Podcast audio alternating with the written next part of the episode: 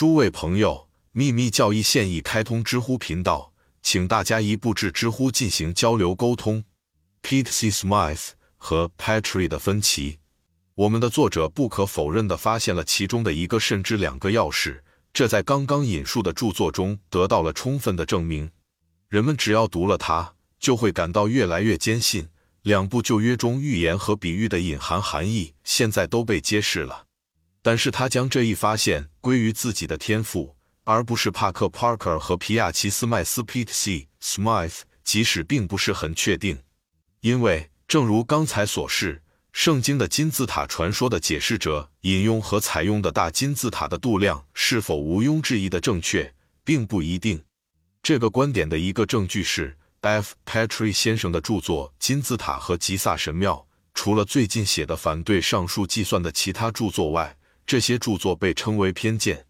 我们收集到皮亚奇斯麦斯 Pete C. Smith 的每一个测量尺寸，几乎都与后来 Patrick 先生进行的更仔细的测量数据不同。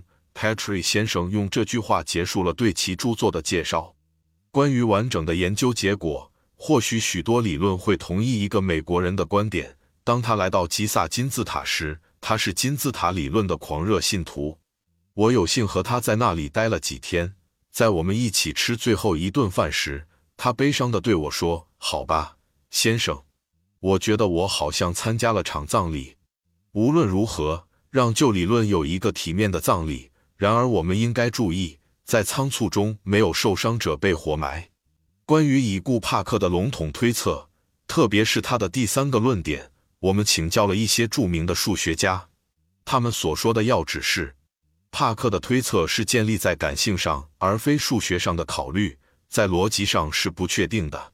第三个论点，即圆是所有区域天生的基础或起源，在数学科学中被制造的方形是造作和武断的，是一个无端见解的事例，在数学推理中不可被信赖。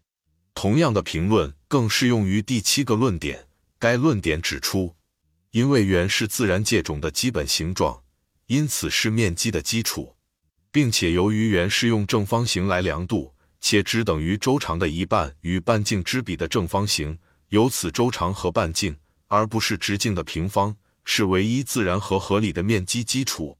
凭借这个基础，所有规则的形状都等于正方形，等于圆形。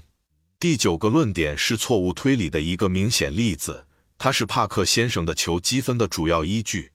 它是圆和等边三角形在它们的所有构造元素中都是彼此相反的，因此一个圆的分直径等于一个正方形的直径与面积为一的等边三角形的直径成反比等等。